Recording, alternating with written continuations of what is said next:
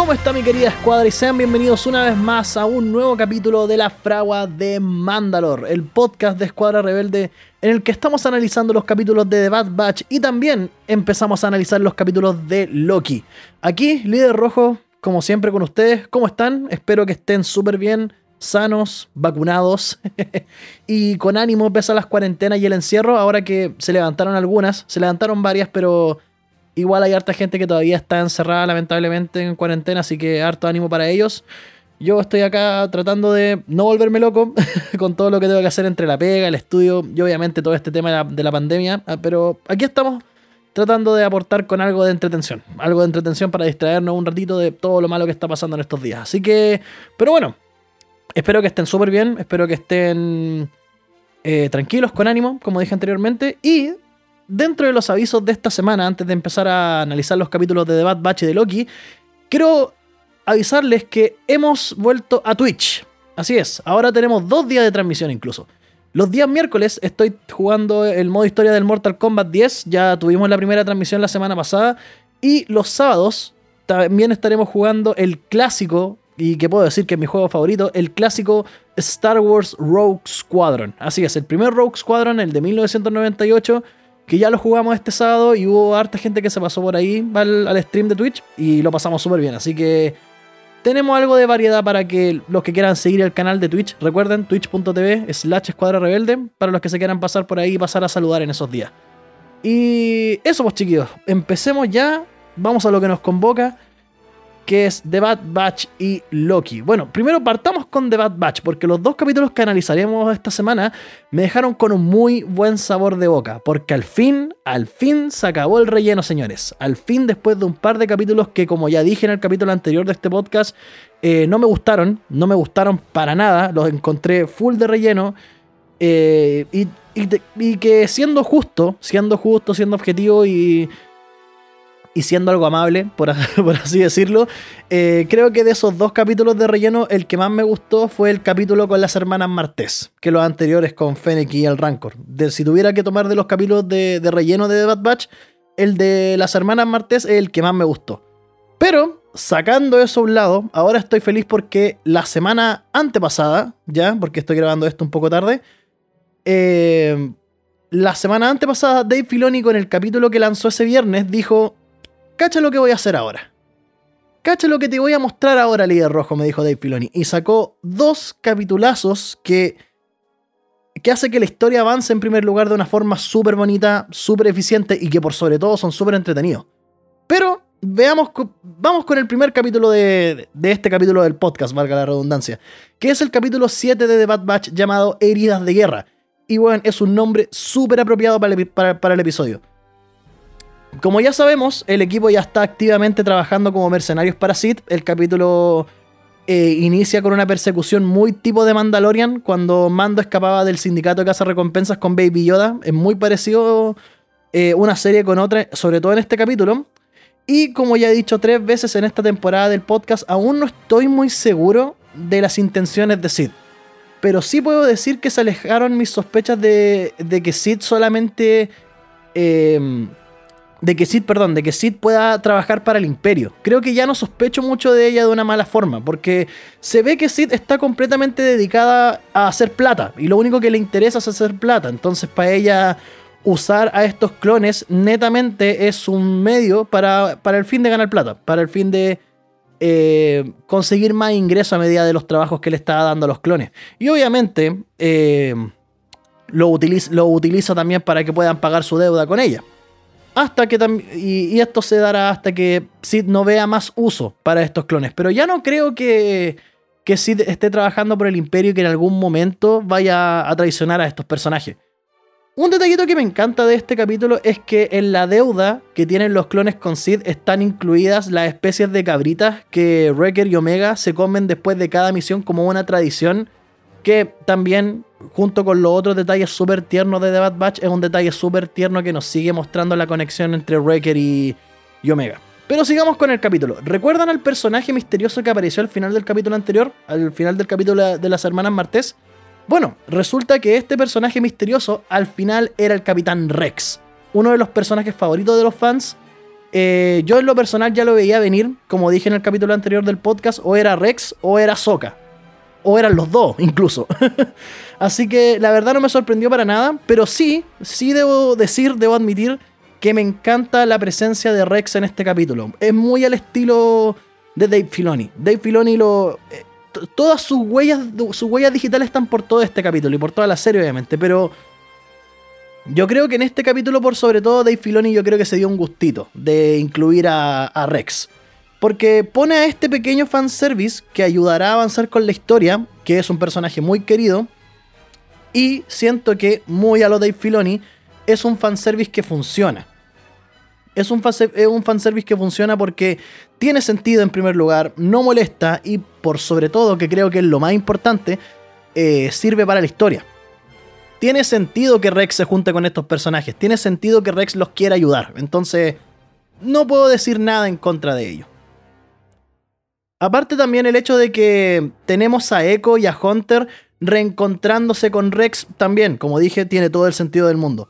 Lo que sí, de lo que sí me puedo quejar y es algo que sinceramente no me gustó, es algo súper minúsculo y sé que algunas personas me van a tratar de quisquilloso por esto, pero siendo súper honesto, creo que no tiene sentido el hecho de que Rex ande aún con su armadura de clon. Sí, sé que en Rebels, donde vemos a un Rex más viejo, también está con su armadura, pero puta, aquí, estamos hablando de los primeros años de la ocupación imperial de la galaxia.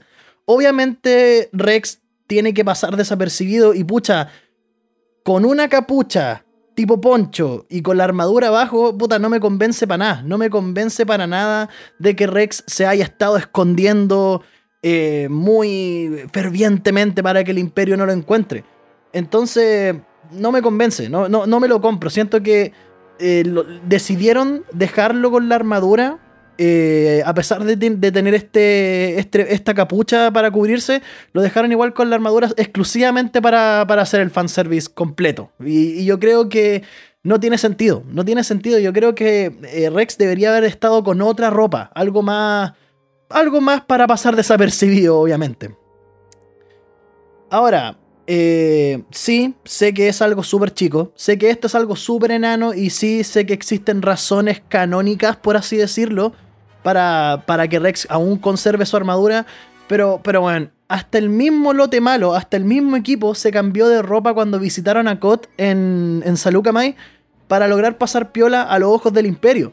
Entonces Rex, que es uno de los soldados más condecorados de la Guerra de los Clones, un personaje súper eh, reconocible, tanto para el universo, eh, eh, tanto para los fanáticos de Star Wars, como también dentro del universo de Star Wars, eh, no, se le pasó por la cabeza decir, puta, igual en volada los soldados van a cachar la armadura. Puta, en volada estos buenos también son clones, quizás me puedan pillar por la armadura. Y ojo, ojo que... Y ojo, sé que en la serie el mismo Tech dice que según la base de datos del, Imperio, Rex aparece como muerto. Sí, Rex aparece como muerto en acción según los vasos la base de datos imperiales que nos dice Tech en el capítulo. Pero aún así, aún así creo que debieron haberle puesto un poco más de atención a ese detalle.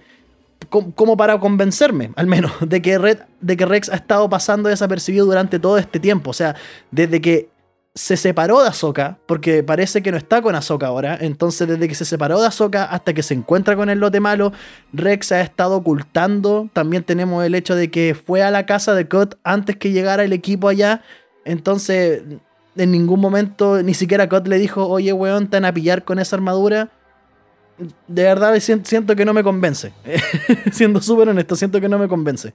Pero sí, hablando de detalles, el detalle que sí me gustó, que la verdad me encantó de Rex en este capítulo, es el trauma que tiene con sus mismos hermanos después de lo que sucedió en la temporada 7 de Clone Wars. Porque cuando ve a Wrecker quejándose y se entera de que el equipo aún no se extraen los chip inhibidores, su actitud cambia, pero en un segundo en un segundo y, no, y, como que no dura, dudaría en matarlos pese a que no quiera hacerlo.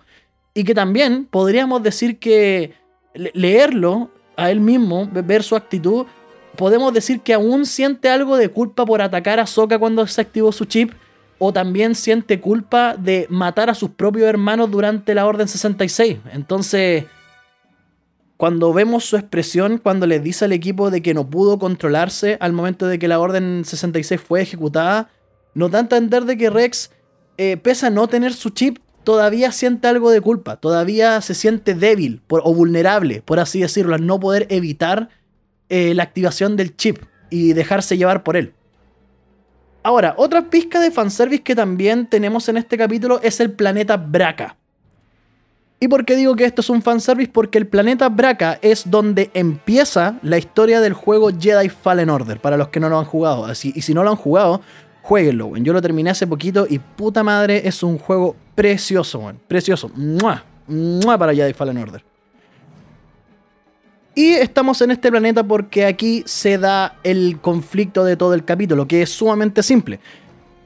La misión de este capítulo es encontrar el crucero Jedi entre medio de todas estas naves que están ahí en ruinas en el, planeta Baraka para poder hacerle a cada uno de los miembros del lote malo la operación que les retiraría sus chips inhibidores. Súper simple. Ahora, antes de empezar a las partes tensas de este capítulo, hay que decir que, que bueno, mm, hay que decir que son buenísimos son buenísimos los momentos tensos de este capítulo, pero quiero darme un momento para destacar el diseño de la animación en este capítulo. Bueno, la serie hace que Braca se vea hermoso, incluso genera un gran contraste entre la serie y Jedi Fallen Order, porque en el juego vemos que Braca es un lugar súper oscuro, con lluvia, eh, de por sí se ve un lugar, se ve como un lugar súper hostil, pero aquí llega a ser tranquilizante en la serie ver estos planos de, exteriores con, con, las naves, el cielo despejado. Es súper bonito ver cómo está constituido este cementerio de naves, por así decirlo. Y, tuve la misma sensación como de paz, de tranquilidad, entre comillas, cuando por primera vez vi The Force Awakens y vi el destructor estelar enterrado en el desierto de Jakku. Y lo encontré súper bonito, Y, aparte también los diseños del interior del Venator, que es el crucero Jedi donde, donde van a hacer la operación Rex y el, y el lote malo, eh, están ruinas. Y verlo así en ruinas también es súper bonito. Ahí donde pasa de ser un lugar súper bonito, pese a la destrucción que hay, súper soleado, a un lugar sombrío, oscuro, que es súper hostil. Me gusta, me gusta este contraste, que, contraste que hizo la, la serie con el juego. Pero ahora, Vamos a los momentos tensos del capítulo. Aquí tenemos de frentón la transformación de Wrecker. Que en primer lugar, debo decir que en el aspecto técnico está sumamente bien logrado. El diseño sonoro está súper bien hecho, weón. Está súper bien hecho. O sea, escuchar ese pito, por así decirlo, y como el entorno de Wrecker se escucha difuso, como, como debajo del agua, por así decirlo y después como todo esto se transforma en un silencio súper tétrico cuando Wrecker le agarra la mano a Tech y se transforma, es súper tenso, weón. Yo estaba como, uh, ahora sí, ahora sí. Y ya que vi el capítulo con audífono, eh, debo decir que el, diseño sonoro se siente aún mejor, porque se siente cuando, eh, bueno, en el mundo de la producción musical y, mm, y obviamente producción de sonido, esos sonidos graves que hacen que uno le tiemble los audífonos son los bajos. Entonces cuando todos esos bajos pegan un golpe, un tum, muy tipo música de, música de Hans Zimmer en películas de Christopher Nolan, y queda todo en silencio, genera una tensión súper rica. Entonces está muy bien hecho ese momento. Ahora, ver cómo Wrecker empieza a disparar y a atacar al equipo cual Terminator, weón, es buenísimo. Aparte, ahora que digo eso, ahora que menciono a Terminator, estoy totalmente seguro que Filoni se inspiró, pero heavy en Terminator para, para este momento, porque eh, vemos que Wrecker no se detiene ante nada y la casi nula expresión en su cara y cómo camina buscando a Omega eh, es muy sacado de Terminator y me encanta, weón. Me encanta porque de por sí me encantaron las referencias también a Terminator que existían en el penúltimo capítulo de la segunda temporada de The Mandalorian con los Dark Troopers, sobre todo cuando un Dark Trooper pesca a Mando y le empieza a forrar combo y no para y no hay forma de pararlo, es algo muy sacado de Terminator. Y la escena y la escena en la que detienen a Wrecker cuando está a punto de dispararle a Omega, también. el diseño de la música le da un toque súper bonito. Porque e, es, un momento tenso. Es un momento donde incluso uno, uno, puede decir así como, oye, si la mata. O y si matan a Wrecker. O si Rex no ve otra opción más que matar a Wrecker. Pero no, solamente lo aturden. Pero ese, todo ese momento está hecho de una forma súper bonita. Eh, en corto, muy resumido, al final del capítulo todos los clones se sacan sus respectivos chips inhibidores y despedimos a Rex. En una escena que visualmente es preciosa, man. De, verdad, me encantó eh, la, forma en la que despidieron a Rex en esta serie. Ver cómo Rex prácticamente desaparece entre el humo con, con rumbo desconocido, me encantó. No le da un sentido de finalidad, entre comillas, al personaje, por así decirlo, porque sabemos que. Porque sabemos lo que será de Rex en el futuro. Sabemos de que después de esta serie está Star Wars Rebels y todo eso, pero sí creo que es una buena forma de despedir al personaje en esta serie. Porque creo que en esta serie no lo vamos a volver a ver. Quizás lo veamos al final, puede ser. Pero lo digo así porque digo, digo que tiene un sentido entre comillas de finalidad. Porque creo que esta será la última vez que veremos a Rex en esta serie. Quizás no, quizás no. Puede que al final de la temporada o llegando al final el lote malo decida unirse a la rebelión y se contacten nuevamente con Rex. Aunque de verdad lo dudo bastante. Porque hasta el momento con las palabras de Hunter estamos muy lejos de ver a estos clones unirse a la Alianza Rebelde. Cosa que no me molesta para nada, porque no es tan necesario que se unan a la rebelión, siendo súper honesto con ustedes.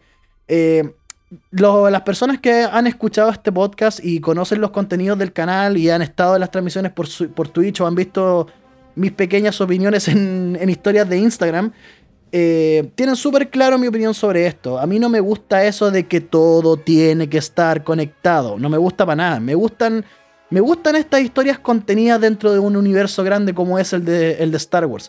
Existen, por así decirlo, en su propio mundo. Y, tienen sus propias consecuencias y tienen sus propios sucesos. Pasan en el mundo de Star Wars, tienen efectos en lo que pueda suceder, suceder perdón, en, el universo mismo de Star Wars.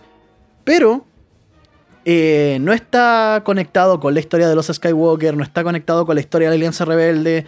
No, eh, solamente es la historia de estos personajes. Entonces que tener a Hunter solamente enfocado en proteger a Omega y a su equipo, obviamente, y el hecho de que no tenga muy claro qué hacer en el futuro y que incluso lo diga, que lo exprese, creo que es un acierto total, porque también eso es un mensaje para el espectador, para mí al menos. Para mí es un, mensaje al espectador que, le dice, loco, no te preocupes de en qué momento estos personajes se van, se van a unir a la rebelión. No te preocupes de esa wea. Preocúpate de lo que van a vivir estos personajes ahora. Preocúpate de lo que ahora pueden pasar estos personajes. Si se unen a la rebelión o no, eso viene después, weón. Eso viene totalmente después. Preocúpate de lo que está pasando ahora. Y siento que es algo súper bonito, weón. Siento que es algo súper bonito porque creo que en Star Wars hacía falta, desde The Rise of Skywalker, que hicieron todas estas conexiones muy al voleo y que a mí sinceramente no me gustan, eh, hacer una historia contenida. Una historia contenida con su con sus propios personajes y su propio mundo, entre comillas, como Rogue One, por ejemplo. A mí me encanta Rogue One por eso, porque son personajes que no están conectados entre sí, eh, son personajes que no están conectados con otros personajes dentro de la saga de Star Wars. Las conexiones pasan al final de la película con cuando uno de los soldados de la rebelión le pasa la tarjeta a Leia, pero esa es la única conexión que existe. E, el, resto es, son estos personajes, este es su mundo, es, esta es su historia. Listo, no, no hay nada más, nada más. Entonces, que existen, que le quieran dar a esta serie ese tratamiento de que sea una historia contenida con sus propios personajes y su propio mundo, por mí, súper feliz, porque siento que eso le hace falta a Star Wars. Pero en resumen, eh, fue un muy buen capítulo. Este fue un muy buen capítulo. Pero, el siguiente yo creo que es un mejor. Si tuviera que hacer la conclusión ahora, y aún con el capítulo 8 del que vamos a hablar ahora, igual sigo pensando que el capítulo 7 es el mejor capítulo, porque tienen todos estos detallitos, la presencia de Rex, el hecho de que Hunter no, está muy seguro de unirse a la rebelión o seguir adelante. Pero vamos a hablar de eso en la, en la conclusión, porque ahora vamos a hablar del capítulo 8 de Bad Batch, que lleva por nombre Reunión, que también es un nombre muy ad hoc a los, a los sucesos del capítulo. Este capítulo marca oficialmente la mitad de la temporada en esta serie. Entonces, en este capítulo, al igual que en todas las mitades de temporada de un montón de series, tenemos momentos full, cruciales para la historia y súper tensos. Este capítulo, en pocas palabras, reúne a todos los personajes principales de la serie en una batalla. Al principio, al principio del capítulo, tenemos a Crosshair informándole al Imperio que el equipo está en Braca y lo mandan a buscarlos con todo su escuadrón de élite. Como vimos al final del capítulo anterior, eh, esta información la tiene Crosshair a través de los chatarreros de Braca, que, fueron, que ellos fueron los que, los que contactaron al Imperio para que vayan a buscar al lote malo. Sobre los chatarreros solo puedo decir que fue una buena forma de distraerme eh, de la revelación al final de este capítulo. No la voy a decir aún para que vayamos en orden, por así decirlo, pero fue algo que me sorprendió bastante. Y siento que Filoni puso a los chatarreros de Braca ahí exclusivamente para distraer a la gente, de verdad, porque y, lo hicieron de una, de una forma súper bonita. Este capítulo, más que nada, está muy enfocado a la acción. Eh, tiene unos momentos donde nos muestran conflictos entre los miembros del lote malo, pero en el fondo es un capítulo en el que los héroes son derrotados prácticamente. Pero desmenucemos esto. El conflicto interno de este capítulo viene por parte de Echo, que para él es casi insultante, es casi algo súper denigrante que Hunter siquiera piense pagar en, la, en pagar la deuda que tienen con Sid a través del tráfico de armas. Hunter trata de trata de decirle a Echo, weón, dice, weón, es, lo que nos tocó, es esto, morir, la república ya no existe, weón, ya no podemos seguir pensando como soldados, ya no podemos seguir siendo soldados porque no tenemos por qué pelear, por así decirlo. Cosa que para Echo es, está totalmente mal. Y, y, me gustan estos conflictos que existen entre estos dos personajes, porque para Echo la vida del soldado es la única vida que ha vivido como dije, me gustan eh, estas discrepancias morales, por así decirlo, entre los personajes. Pero mi único problema con ellos, mi único problema con, estas discrepancias que tienen es que no son profundizadas. Se quedan ahí, se quedan ahí, solamente en, frases. O sea, eh, Hunter le dice, puta, sí es lo que nos tocó, y, Echo le responde, pero puta, somos soldados, pues weón. Eh, si, si siguiéramos sirviendo a la República no podríamos hacer esto. Y ahí se queda. Obviamente lo, cortan así para no aburrir al, espectador, por así decirlo, pero creo que sería súper interesante ver cómo el conflicto entre estos personajes crece, que, no se quede solamente ahí.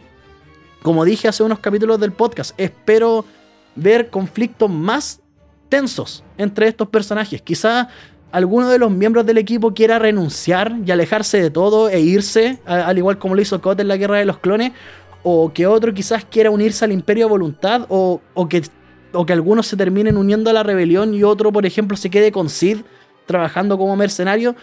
Y, siento que sería importante y sería bastante bueno abordar esto con más detalles porque le daría una especie de realismo, por así decirlo, a la serie.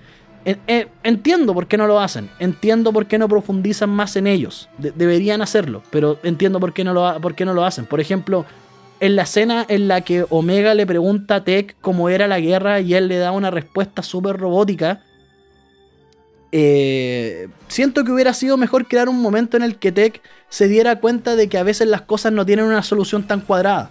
Digo esto porque eh, yo creo que esta, esta escena en la que Omega le pregunta eso a Tech se hizo exclusivamente como para dar un comentario respecto a la guerra, respecto a lo, a lo terrible que puede hacer la guerra. Entonces Tech, ya que es un, personaje súper robótico, por así decirlo, súper práctico, súper cuadrado, Nunca se sentó a pensar las consecuencias de la guerra. Nunca se sentó a pensar de como, puta, sí, pues, tal vez la guerra es una wea sumamente terrible que hizo sufrir a mucha gente y nosotros estábamos peleando en ella de nuevo, entiendo por qué Disney y, y quizá el mismo Dave Filoni toma la decisión de dejar estos conflictos morales y cortarlos. Y cortarlos así como para no aburrir al espectador.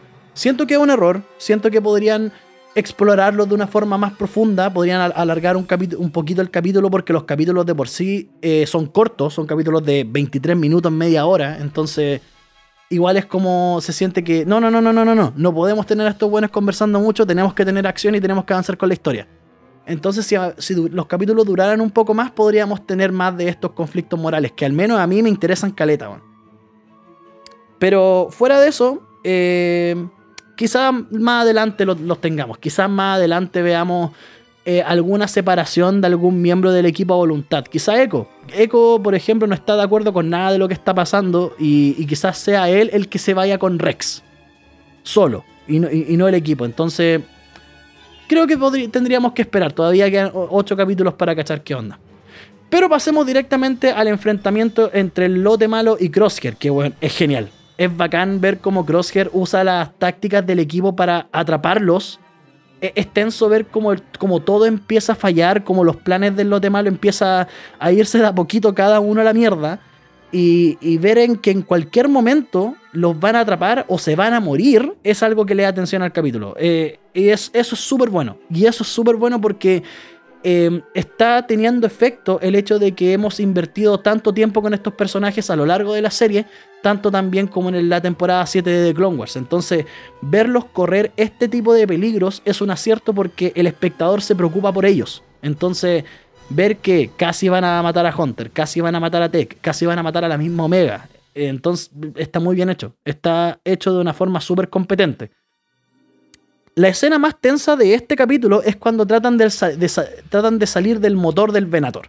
El equipo está acorralado, eh, Crosshair los pilló en el hangar, Crosshair los pilló en otro lado, entonces tienen que decidir rápidamente qué hacer. Entonces se esconden en el, motor, en el motor del crucero Jedi. Y dentro del mismo motor del crucero Jedi, Crosshair ya le empieza a disparar con el francotirador, empieza a traer más soldados para atraparlo e incluso empiezan a activar la nave y activan el motor. Entonces tienen que decidir rápidamente eh, si salen del motor y se salvan y se enfrentan a Crosshair con la gran eh, posibilidad de que todos ellos puedan morir, o mueren calcinados adentro del motor eh, cuando se, active completamente. Entonces, la parte en la que el motor explota y vemos como el equipo cae y es una escena súper frenética con planos por todos lados y que aún así no existe un lugar seguro, incluso cuando después de que el motor se cae, bueno, es genial. Además, Además también este es un capítulo donde todos pierden, donde ni siquiera los, los héroes solamente pierden, todos pierden, todos pierden algo, porque eh, el mismo Crosshair eh, queda, queda todo chamuscado cuando el motor explota, entonces la, activación del motor eh, hizo que Crosshair tuviera la membresía exclusiva al Club de los Quemados de la saga de Star Wars, junto con, junto con Anakin y otros personajes más. Entonces, ahora, Dije que íbamos a hablar de la revelación de este capítulo y vamos a llegar a eso. Al final de este capítulo tenemos la sorpresa que de verdad me pilló volando demasiado bajo. Porque de verdad no me lo esperaba. De verdad yo no lo veía venir. Pero, y, y, puta, y fue una sorpresa súper grata. Siendo sincero con ustedes, fue una sorpresa sumamente grata. Porque yo esperaba otra cosa totalmente distinta a lo que se nos mostró en pantalla. Bueno, la cosa es que Hunter y Omega logran escapar de los clones y están a punto de llegar a la nave y se encuentran con nada más y nada menos que con Cad Bane, el popular cazarrecompensas de la serie Clone Wars. Ahora, ¿por qué digo que me pilló de sorpresa? Bueno, me pilló de sorpresa porque realmente yo esperaba la aparición de Cal Kestis. Porque pensé, ok, sí, estamos en Braca, los chatarreros, eh, a Dave Filoni le gusta meter fanservice en los capítulos, esos, esos guiños chiquititos. Entonces, como era el capítulo mid-season, el capítulo de la mitad de la temporada, no me sorprendería que nos dieran una sorpresa así al final del capítulo. Quizás con, con Hunter llegando y Omega llegando a la nave y con un montón de clones muertos cortados por un sable de luz y ahí que apareciera Cal Kestis. Puede ser.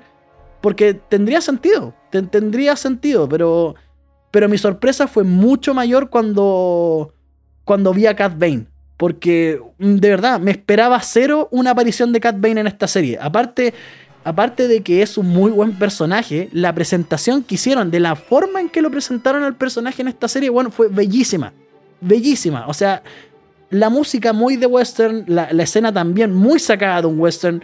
E, es ese duelo tipo del viejo oeste en el que Hunter sale perdiendo y vemos a Omega llorar por Hunter tratando de que tratando de hacer que despierte mientras suena suena una música que haría que Ennio Morricone se sintiera orgulloso, en primer lugar.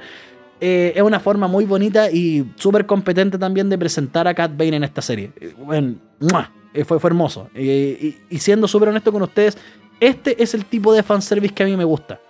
Este es el tipo de fanservice que yo digo, weón, sí, bacán que haya aparecido. Porque tiene sentido, tiene todo el sentido del mundo. En el mismo capítulo tenemos a los caminianos diciendo que Fennec no es la única casa recompensas que contrataron para, para atrapar a Omega. Entonces, hacer que el otro casa recompensas que está, que, está trabajando o con Fennec o en contra de Fennec sea Cat Bane, no, no solamente lo encuentro una, una forma muy bonita de darle algo a los fans, sino que también tiene sentido. Tiene sentido para la historia. No opaca a los, personajes principales de la serie. Así que, puta. Bien ahí, Filoni. Bien ahí, Filoni. Si tuviera ese sombrero hermoso que tenés tú, bueno, me lo sacaría, viejo. Porque, de verdad, aparte de sorprenderme, arreglaste todas las pifias que hubieron con los capítulos anteriores. Siendo súper honesto. Pero bueno, concluyendo con los capítulos de The Bad Batch, puedo decir que sí, ahora sí se puso buena la serie. Se puso súper buena la serie, porque, eh, bueno, está avanzando de una forma súper bonita. Aún no veo el capítulo de esta semana porque quiero verlo antes de grabar las fraguas junto con el nuevo capítulo de Loki. Así que espero que sigamos armando tensión. Espero que se siga armando tensión en esta serie y, ver qué onda de aquí a los ocho capítulos que quedan. Pero hasta ahora creo que la historia va muy bien, weón. Va muy, muy bien encaminada. Así que esperar nomás a ver qué, qué pueda pasar en los capítulos siguientes. Pero ahora, al igual que en el capítulo anterior, vamos a cruzar el charco a Marvel Studios porque ahora vamos a hablar de Loki. Como vimos en el capítulo anterior, que, en el capítulo anterior de Loki, en el que hablamos en, el podcast, eh, Loki accede a ayudar a la ABT para atrapar a la otra variante de Loki. El capítulo introductorio, súper bonito, simple y precioso. Pero en este segundo capítulo tenemos varias revelaciones que serán importantes para el desarrollo de la historia. El capítulo parte, el capítulo 2 parte con los minuteros siendo atacados por la variante de Loki en una feria del Renacimiento en el año 85. En primer lugar, tengo que decir que la introducción está muy bien hecha, weón. está muy bien hecha. Ver cómo la variante de Loki posee a la comandante de los minuteros y empieza a eliminarlos uno a uno mientras suena I Need a Hero. E, está súper bien hecho. Aunque, muy bien Marvel Studios, muy bien Kevin Feige, muy bien quien sea que haya sido la persona que dirigió este capítulo. Eh, sí, muy bien la inclusión de I Need a Hero, pero para mí esa canción sigue siendo la canción de Shrek 2. Lo siento. Queda muy buena en esta serie, pero para mí siempre I Need a Hero será la canción de Shrek 2. Lo siento. Pero bueno, Loki en este capítulo empieza a trabajar como una especie de consultor para la ABT y como un practicante también, por así decirlo, ya que la chaqueta que le pasaron dice de una forma muy poco sutil que es una variante. Me encanta también el aire detectivesco que tiene esta serie, algo tipo CSI, por así decirlo, con Loki y el equipo de la ABT y, Mobius obviamente, viendo la escena del crimen, tratando de descubrir a la variante y cuando Loki empieza a darle un discurso a la gente de la ABT para engañarlos y así obtener una audiencia con los guardianes del tiempo. Eh, bueno, es algo también súper muy, muy bien construido porque de verdad pareciera de que Loki está hablando en serio, que de verdad quiere ayudar. Entonces, ver que después Mobius le, dije así, le dice como, a mí no me vaya a hacer weón. A mí no me vaya a hacer weón, Loki. Yo sé que no me estáis engañando, weón. Mira, weón, casi te la compro. Y se van. Eh, es algo súper está súper bien hecho. Obviamente sabemos que Loki quiere derrocar a los Guardianes del Tiempo. Pese a todas estas sensibilidades que se mostraron de Loki en el primer capítulo, Loki sigue siendo un weón que quiere poder. Y entonces el hecho de que Loki quiera encontrar a los guardianes del tiempo nos hace pensar que es exclusivamente para derrocarlos. También en este capítulo tenemos un poco de información sobre la relación de Ramona Slayer, que es la directora de la ABT, y Mobius. La verdad, no puedo decir mucho de Rabona Slayer porque no tengo cresta idea quién es su personaje. Eh, y, eso me agrada, la verdad. La verdad me gusta porque puedo esperar sorpresas respecto a su personaje. Quizás que ella sea uno de los guardianes del tiempo o quizás ella sea, eh, sea mala, entre comillas, por así decirlo. Entonces, la verdad me gusta no saber tanto de este personaje porque puedo esperar sorpresas. Y dentro de las revelaciones que tenemos en este capítulo, de las revelaciones importantes, es que Loki no puede ver los archivos de la ABT relacionados al fin de los tiempos ni al principio de los tiempos. Ni tampoco puede ver archivos eh, respecto a la creación de la ABT. Cosa que todavía le da un gran manto de misterio a, esta institución, de la cual yo tampoco sé nada. Como dije en el, primer capítulo, cuando nos empezamos a hablar de Loki, eh, solamente escuché, eh, la he leído en los cómics siendo mencionada, pero no, no en detalle. Entonces, sí, yo creo que puede ser una revelación importante porque quizás hay algo más detrás de la ABT. Que ese, ese algo más viene en el capítulo 9, es decir, en el capítulo 3, del que vamos a hablar en un rato más. Pero bueno, también vemos como Loki se entera de la destrucción de Asgard, que es un suceso que vimos en Thor, en Thor Ragnarok, obviamente. Y Loki ahí descifra de que su variante se esconde en los apocalipsis, ya que la ABT no puede descubrir Em, no puede descubrir lo que pueda hacer una variante ahí, ya que lo que sea que haga una variante ahí en esa línea de tiempo no importa, porque esa línea de tiempo está a punto de ser destruida. Entonces, esa es la estrategia que usa la variante de Loki para pasar piola, por así decirlo. Y para demostrar esto, obviamente, Loki y Mobius viajan a Pompeya al día exacto en el que el volcán Vesubio hizo erupción y destruyó todo. Eh, qué buena escena entretenida. Mobius trata de pasar piola porque no le cree a Loki. Y el hecho de que están ahí mientras que Loki empieza a decirle a la gente que todos van a morir, empieza a liberar unas cabras y a tirar todo lo que hay mientras el volcán hace erupción. Y después Mobius le dice así como, oh, weón, tenés razón, tenés razón. Y Loki, sí, sí, sí, tenía razón y la, teoría de Loki es real. Entonces comienzan a buscar a la variante en otros apocalipsis. Y antes de eso, tenemos una conversación, antes de que eh, Loki y Mobius comiencen a, buscar entre, estos, entre todos estos archivos la, ubicación exacta de la variante, en qué apocalipsis en especial se está escondiendo. Eh, tenemos una conversación entre Mobius y Loki, y que de verdad yo la encuentro súper interesante. Y creo que este tema será algo recurrente a lo largo de la serie por ejemplo, en el primer capítulo vimos como el tema tocado es el poder y de cómo Loki tenía una opinión propia respecto a lo que es el, libre, el, libre, el libre albedrío. Perdón. En el caso de este capítulo, los temas que se tocan en la conversación entre Mobius y Loki son las creencias y el destino. Me gusta cómo Mobius explica sus creencias. Mobius simplemente acepta su realidad. Y no porque sea un conformista, ¿cachai? No lo dice en el sentido de como, ah, sí, es lo que me tocó, puta, sí, pues la que sino que él, sino como él mismo dice, eh, para él la existencia en sí es caos. Nada tiene sentido, absolutamente nada. Y que son las mismas personas, los mismos seres que habitan en ese caos en específico, las que tratan de darle sentido a su, a su, a su existencia.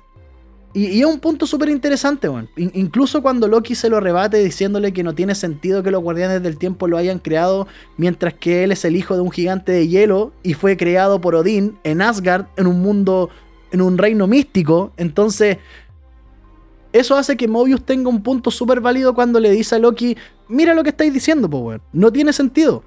Y después cuando le dice que si empezáis a, a pensar mucho en el origen de lo que sea o de quién sea, la verdad suena ridícula, ya que depende de cada quien darle el sentido al caos en el que le tocó existir. Y encuentro que es súper bonito, bueno. es una forma no así como filosófica de mostrar la realidad, pero sí es un pequeño comentario, por así decirlo. Y, encuentro que estos temas son, son interesantes de tocar, aunque sea, que, aunque sea de que se estén tocando en una serie de Marvel. Entonces, sí, encuentro, encuentro para mí es interesante. Quizás sea una weá, quizás sea algo súper chico, súper tonto para algunas personas, pero yo lo encuentro interesante. Y también es súper interesante lo que dice Loki respecto al destino.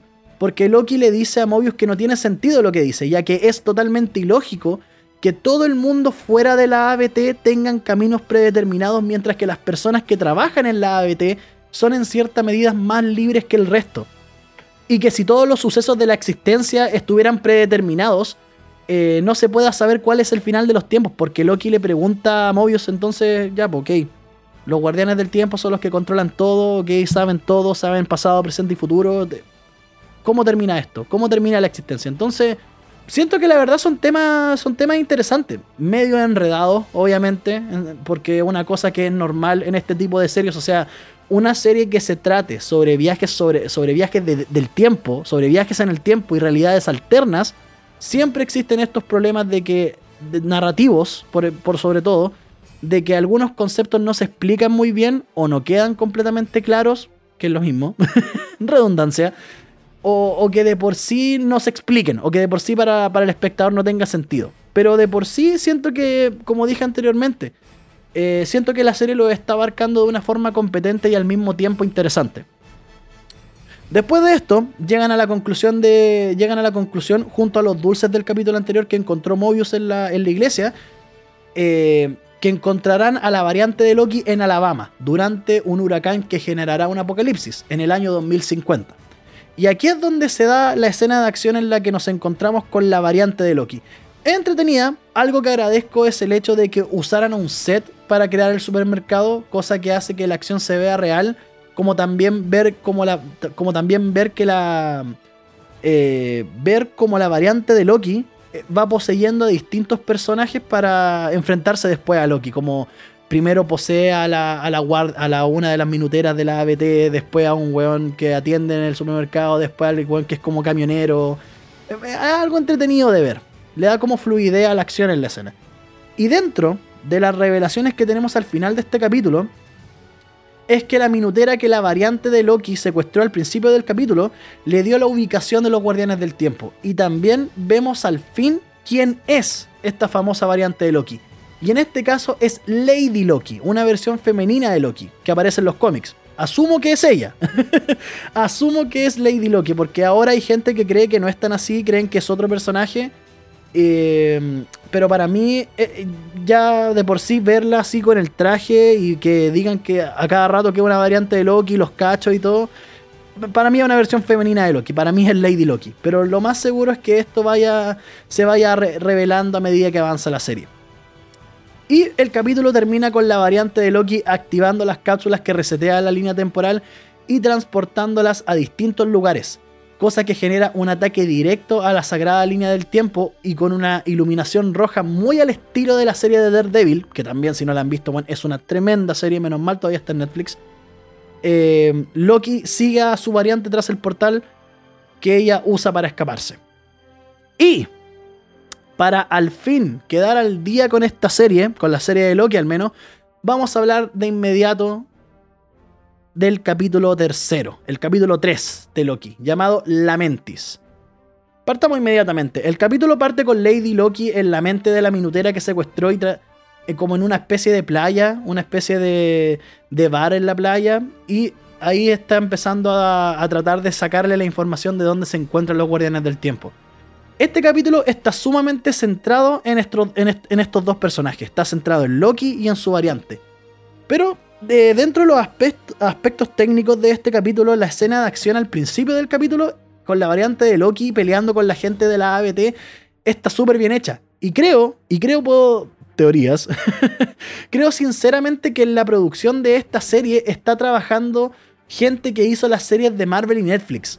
Porque esas escenas de acción con los planos súper cerca de los personajes, o, las peleas directamente que son en pasillos, es muy al estilo de Daredevil, Jessica Jones y Defenders, cosa que agradezco bastante y espero ver más escenas así en próximas series de Marvel o una serie de Marvel en Disney Plus muy al estilo de las series de Marvel en Netflix, porque bueno, son todas buenísimas. Si no, han, si no, las, si no las han visto, bueno, véanlas.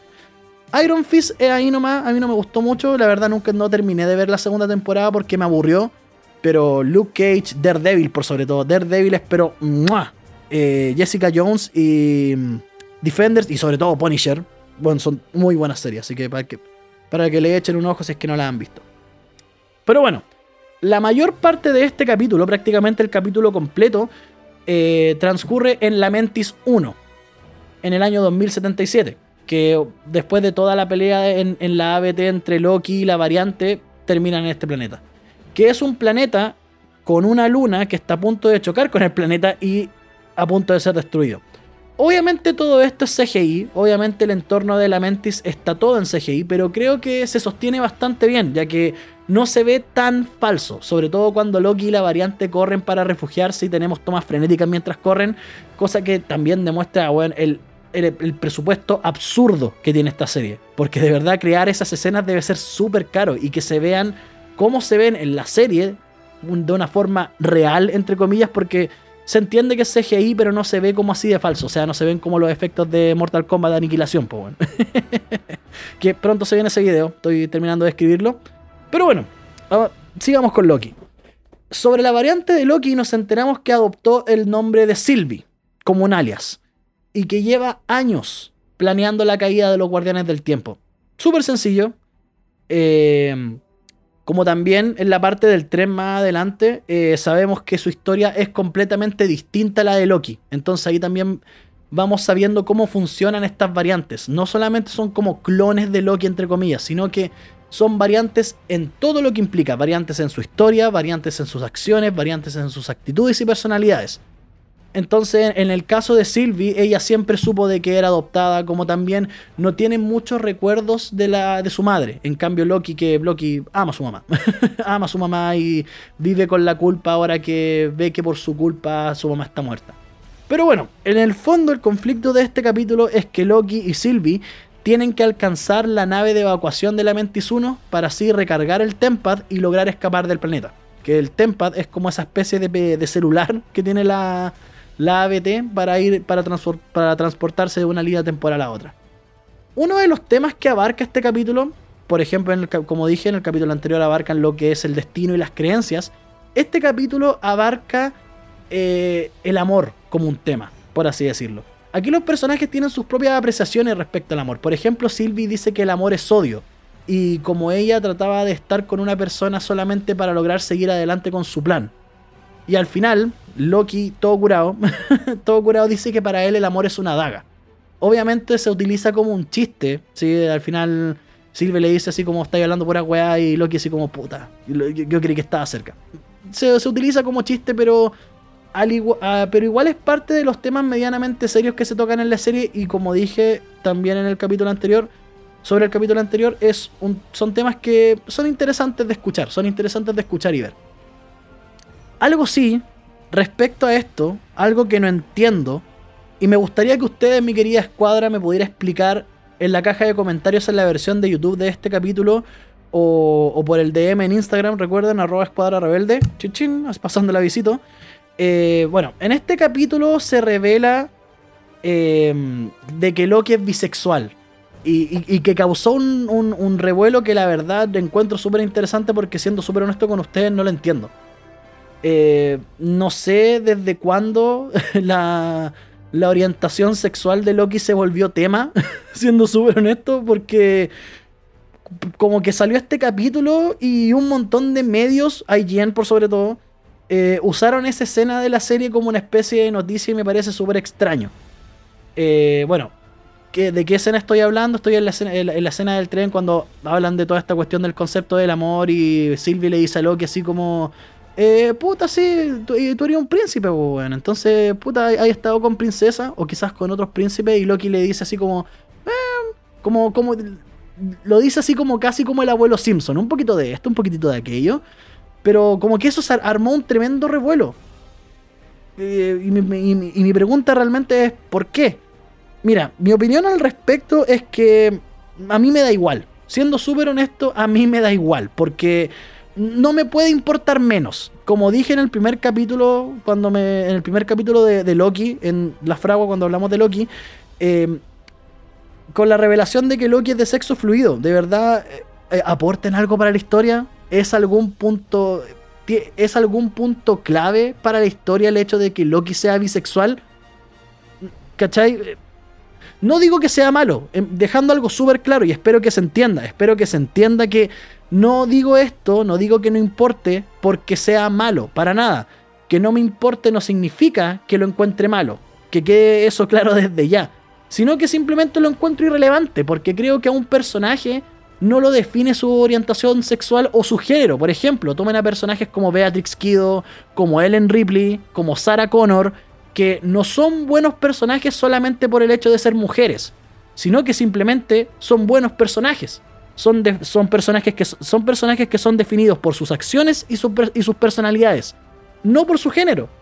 ¿Cachai? Entonces, al igual que personajes que tengan distintas orientaciones sexuales, por ejemplo, Negasonic Teenage Warhead en Deadpool no es, un no es un buen personaje porque sea lesbiana. Simplemente es un buen personaje. Porque, porque su personalidad y su historia la hacen un buen personaje. Al igual que Catherine Trammell en Bajo Instinto, al igual que Gordon Dietrich en B de Vendetta, o los personajes de Olivia Colman y Emma Stone en La Favorita. Ninguno de esos personajes eh, son importantes o se definen por el hecho de ser gay o bisexual, etc. E, eso es como lo de menos, ¿cachai? Se definen por cosas sumamente distintas y mucho más complejas. Entonces me extraña, de verdad, de que algunas personas ahora quieran validar a Loki como un buen personaje solo porque ahora descubrieron que es bisexual. De nuevo, ¿cachai? Y, que de nuevo, soy, soy majadero en esto porque no quiero que se malinterprete, weón. de verdad no quiero que se malinterprete. No estoy, con esto no estoy diciendo que el hecho de que Loki sea bisexual sea algo malo, porque no lo es. No hay nada malo en eso, nada malo en ello. Em, no hay nada malo en ello, en, incluir personajes bisexuales o gays o, lesbianas en, una serie. No, hay, para mí no hay nada malo en ello. Pero siempre y cuando sigan siendo buenos personajes. Y Loki es un buen personaje desde hace rato. Desde hace mucho rato. Eh, desde la primera vez que apareció en la película, en la primera película de Thor, en Los Vengadores, puta. es, lo mejor de Thor 2, que para mí es una pésima película. Es lo mejor de Thor Ragnarok también. Entonces, Loki es un buen personaje de por sí. y obviamente Loki siempre ha sido un buen personaje desde los cómics. Entonces me extraña aún más, sabiendo que Loki ya es un gran personaje, de que esto cause tanto revuelo porque curiosamente, cuando en películas o en series crean personajes que solamente se definen por su género o por su orientación sexual, entiéndase esto que su única característica es que es de, un género en específico o tiene una orientación sexual específica. Por ejemplo, puta, eh, eh, Las Casas Fantasmas, la última película de Los Ángeles de Charlie, donde la, única gracia del personaje es que son mujeres, o que una es lesbiana, o que un personaje gay. Y, no, no, hay nada más, no, no hay otra definición más que eso. Entonces me sorprende y me extraña aún más de que esto cause tanto revuelo y tanto júbilo, por así decirlo, porque cuando en películas o en series crean estos personajes que solamente se definen por su género o por su orientación sexual, lo hacen exclusivamente para hacer una caricatura. ¿Cachai? Solamente para hacer una caricatura. Y paradójicamente, son ese tipo de caricaturas de las que todo el mundo se queja en redes sociales. ¿Cachai? E, e, es súper raro. Son o, son, personajes estereotipados, o son personajes que no tienen alma, no tienen alma, no tienen ninguna otra cualidad, no tienen cualidad alguna más que su orientación sexual o su género. ¿Cachai? Y, corre para todos, hombres, mujeres, eh, trans, da lo mismo. ¿Cachai? A lo que voy yo es que eso no define un personaje. ¿Cachai? No define un personaje y si tú estás creando, y si algún director o algún escritor o de cualquier película, de cualquier serie, crea un personaje que su única gracia, entre comillas, o su única definición sea tener cierta orientación sexual o cierto género, es exclusivamente para hacer una caricatura o para crear un estereotipo. ¿Cachai? Y, y bueno, tienen como ejemplo los ejemplos que dije anteriormente. La última película Los Ángeles de Charlie, eh, Las Casas Fantasmas. En el caso de Chilito, Mujeres Arriba. ¿Cachai? Que, weón, todos esos personajes son estereotipos caminando y no me digan que es porque es una comedia. Son estereotipos caminando. Porque son personajes sumamente desagradables. Entonces, de verdad, yo no entiendo cuál es el gran revuelo de que Loki sea bisexual. ¿Cachai? no lo entiendo. Eh, y no es una cuestión de, ser retrógrado o, ser intolerante, porque no tiene nada que ver eso. ¿Cachai? O sea, eh, Secreto en la Montaña es una tremenda película. Es una tremenda película y el personaje y, el personaje Heath Ledger y Jake Gyllenhaal son buenos personajes primero, antes de cualquier cosa.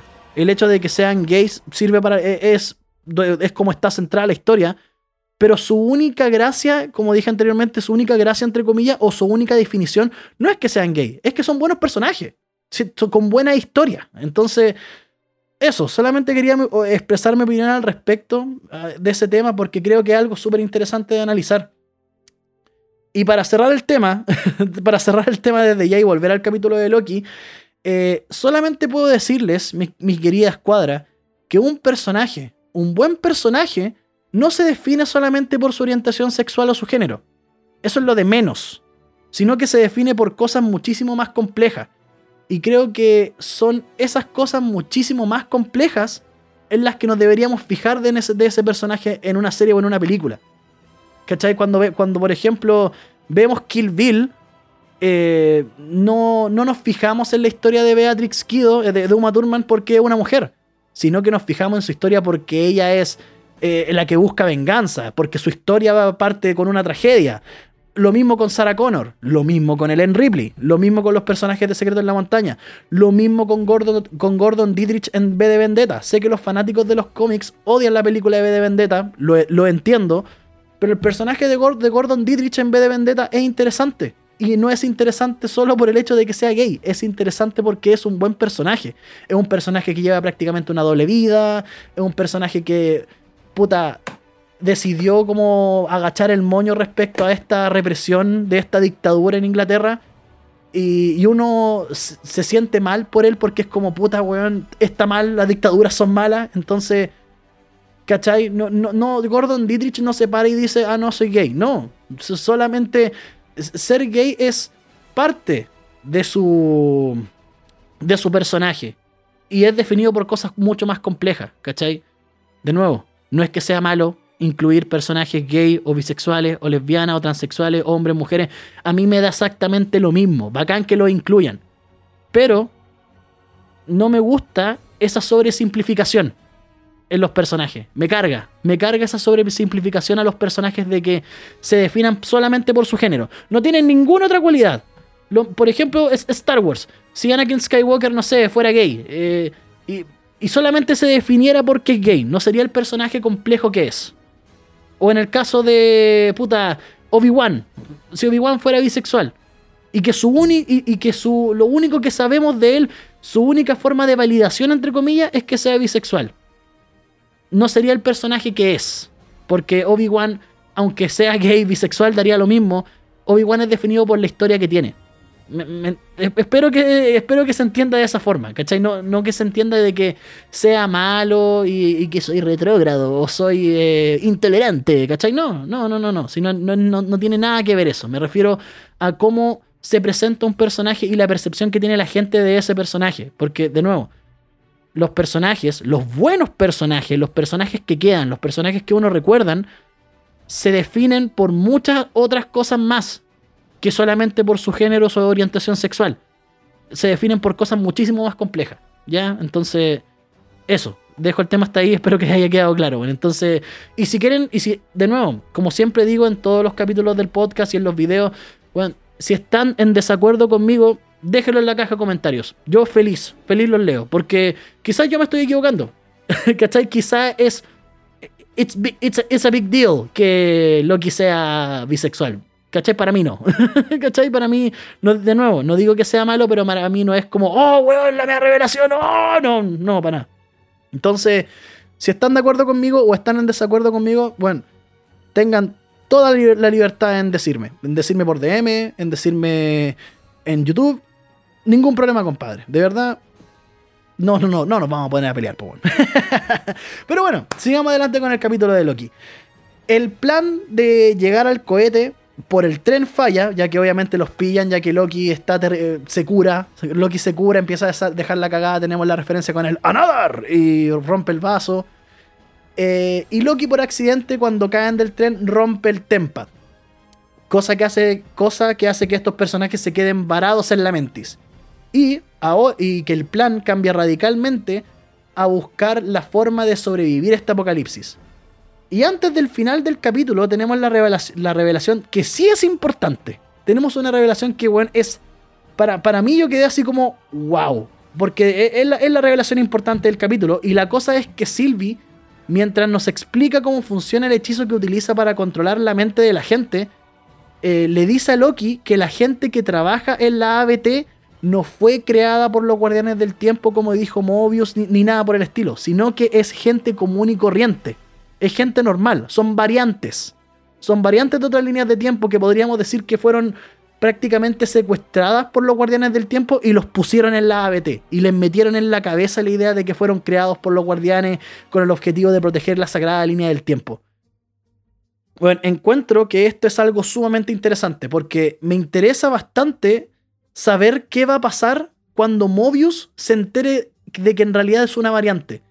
Y, ahí también me hace sentido de que Mobius esté obsesionado con las motos. con las motos acuáticas. Es como, por ejemplo, la realidad de Wanda en WandaVision. Que tienen así como recuerdos, tienen como flachazos, por así decirlo. Entonces.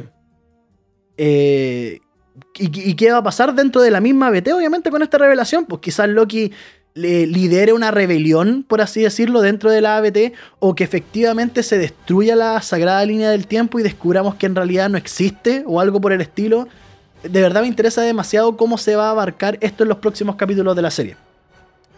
Pero, terminando con este capítulo, Loki y Sylvie llegan a la ciudad donde está la nave de escape y después de una muy buena escena de acción ven que la nave es totalmente destruida y se quedan atrapados en la mentis.